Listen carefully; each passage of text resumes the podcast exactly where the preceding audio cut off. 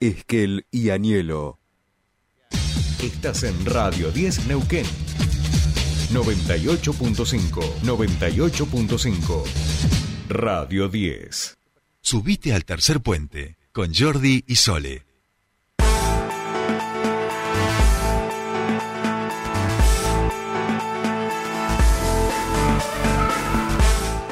Bien, seguimos aquí en Tercer Puente y ya estamos en comunicación con nuestra siguiente entrevistada. En este caso la vamos a saludar a Micaela Gómez eh, en, una doble dimensión, identidad, vamos a decir, o múltiples. Es abogada, como saben, eh, está al frente del sindicato de ADUN, pero en este caso hablamos con ella como referente, representante de la Confederación Pampuche y particularmente de la familia catalán, ya que comenzó el proceso de cumplimiento de la sentencia del fallo de la CSNJN sobre Villapehue para que nos lo cuente un poquito más. La saludamos ya a esta hora. Mica, buenos días, te saludan Sol y Jordi. Bienvenido a Tercer Puente. ¿Qué tal? Muy buenos días, chicos. ¿Cómo están? Gracias por la comunicación. No, gracias a vos por recibirnos el llamadito a esta hora. Y bueno, contanos un poco, contale a la audiencia la importancia de este, de este, de este proceso que se inicia sobre este cumplimiento de la sentencia, ¿no? Sí, bueno, efectivamente, como decís, es una cosa bastante histórica, bastante inédita. Eh, es eh, un proceso de diálogo que inicia, que inició en el día de ayer, que no sabemos cuánto va a demorar, pero que tiene que ver con el cumplimiento de una sentencia que dictó la Corte Suprema de Justicia de la Nación hace poquito más de un año, el 8 de abril del 2021, y es una sentencia que condenó a la provincia de Neuquén por haber constituido el municipio de Villa Pegüeña sin haber consultado a las comunidades mapuches de la zona y sin haberles dado participación.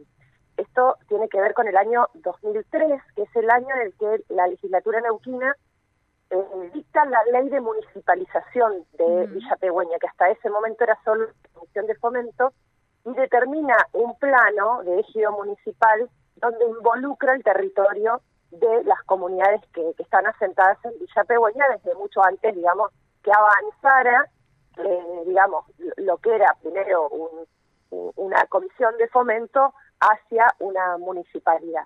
Esto afectó, digamos, eh, superpuso algunas autoridades, podríamos decir, ¿no? En un mismo territorio, eh, cuestiones que están a cargo eh, de los loncos, de las comisiones directivas de, los, de las comunidades, empiezan a estar en manos de la municipalidad, el crecimiento, por supuesto, que significa avanzar con una municipalidad y sobre todo, pero con una municipalidad que tiene como objetivo primordial eh, el, desarrollo turístico. Claro. eso por supuesto que genera varias afectaciones a las comunidades del lugar, ¿no?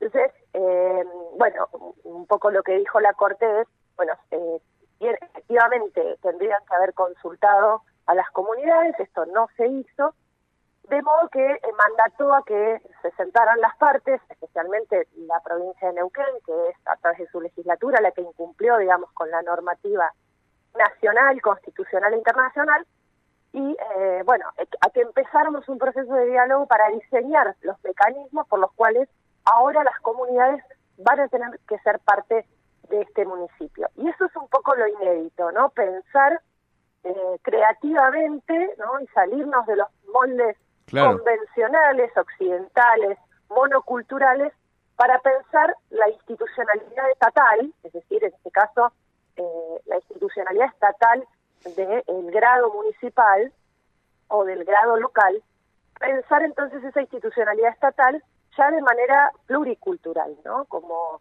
como ha pasado en otros ámbitos, pero que no pasa generalmente en las instituciones del Estado. Bueno, y ese es el gran desafío que tenemos por delante.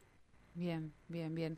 Eh, em, en, en, relación a, la sentencia, decías al inicio que eso no, no se sabe exactamente cuándo va a comenzar. O sea, empezó el proceso, pero no se sabe lo que va a demorar ni cuándo va a, dar comienzo por ahí más mm, de forma real.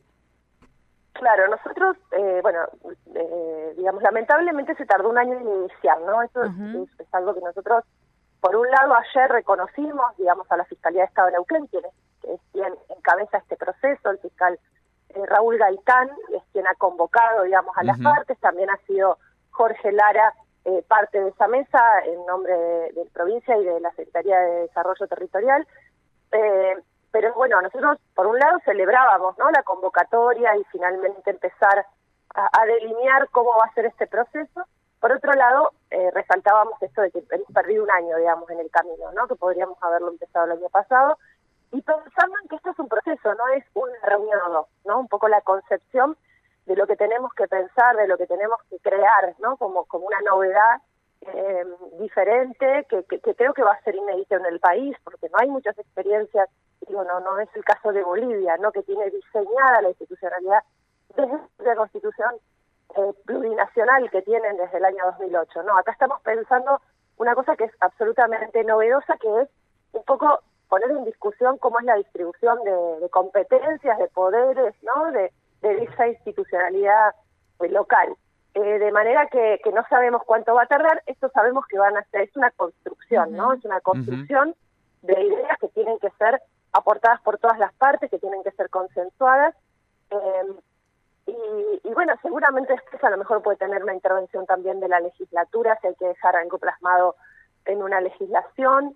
Eh, y bueno, y va a ser para mí un antecedente también para otros casos. Nosotros tenemos, hay un caso, eh, digamos, paradigmático en el caso de la Municipalidad del Huecú, que tiene ya desde el 2004 una ordenanza que permite, por ejemplo, que haya los, dos loncos de las dos comunidades, que son la comunidad Maripil y la comunidad Manqui, que están en eh, el Huecú, son parte de este, el Consejo Deliberante por, por, el solo hecho de ser loncos, ¿no? Con voz en todos los asuntos y con voto en los asuntos que afecten a las comunidades.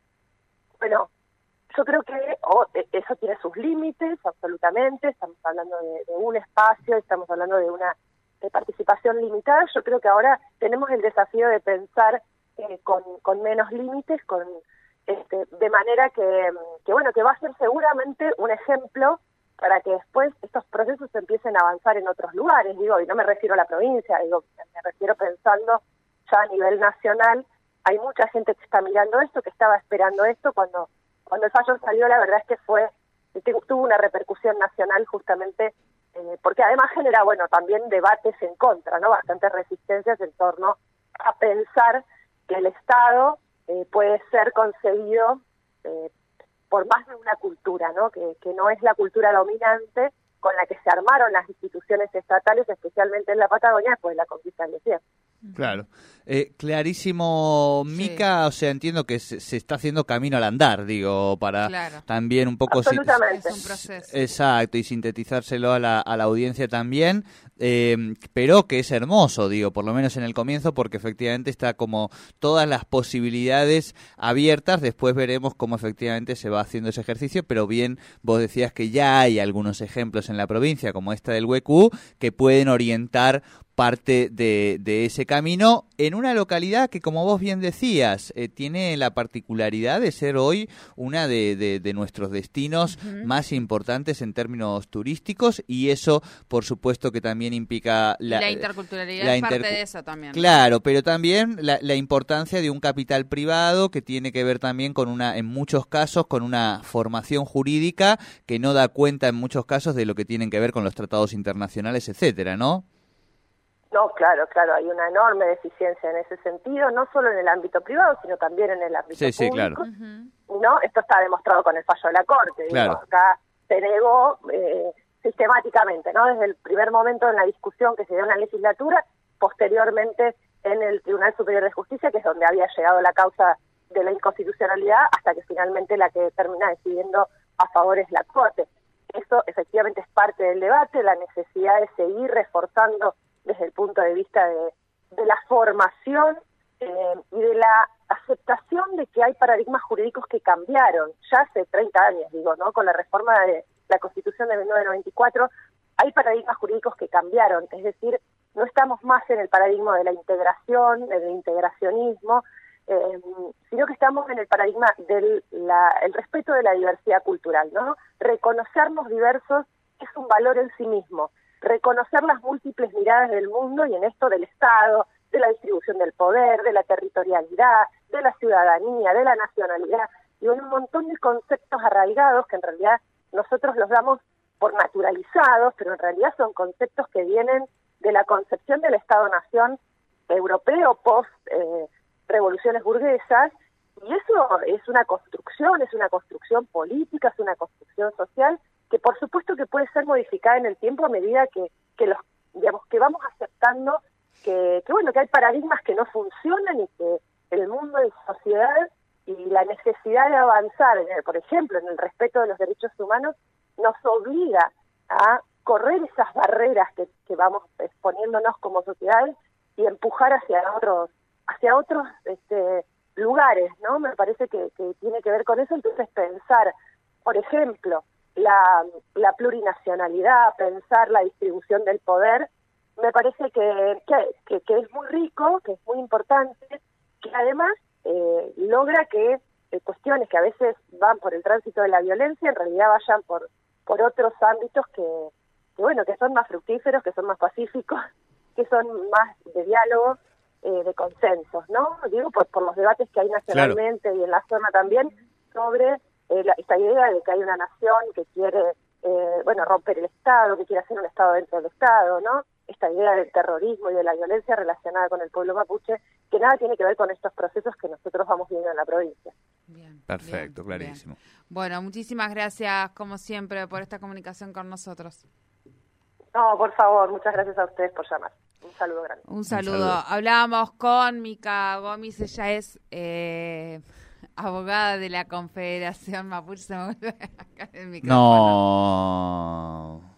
Me quedé con el micrófono en la mano. Pero tiene como un papelito puesto ahí también. O sea, Eh, es- está sí. con un. Eh, Este mirame y no andaba- me toques. Bueno, pero este micrófono andaba muy bien. Sí. En Sí. algún momento, o sea... eh, me Ese quedé con el micrófono en la mano. Con ese, micrófono, con ese micrófono no fue con el que Julio Iglesias, año 73, Sí.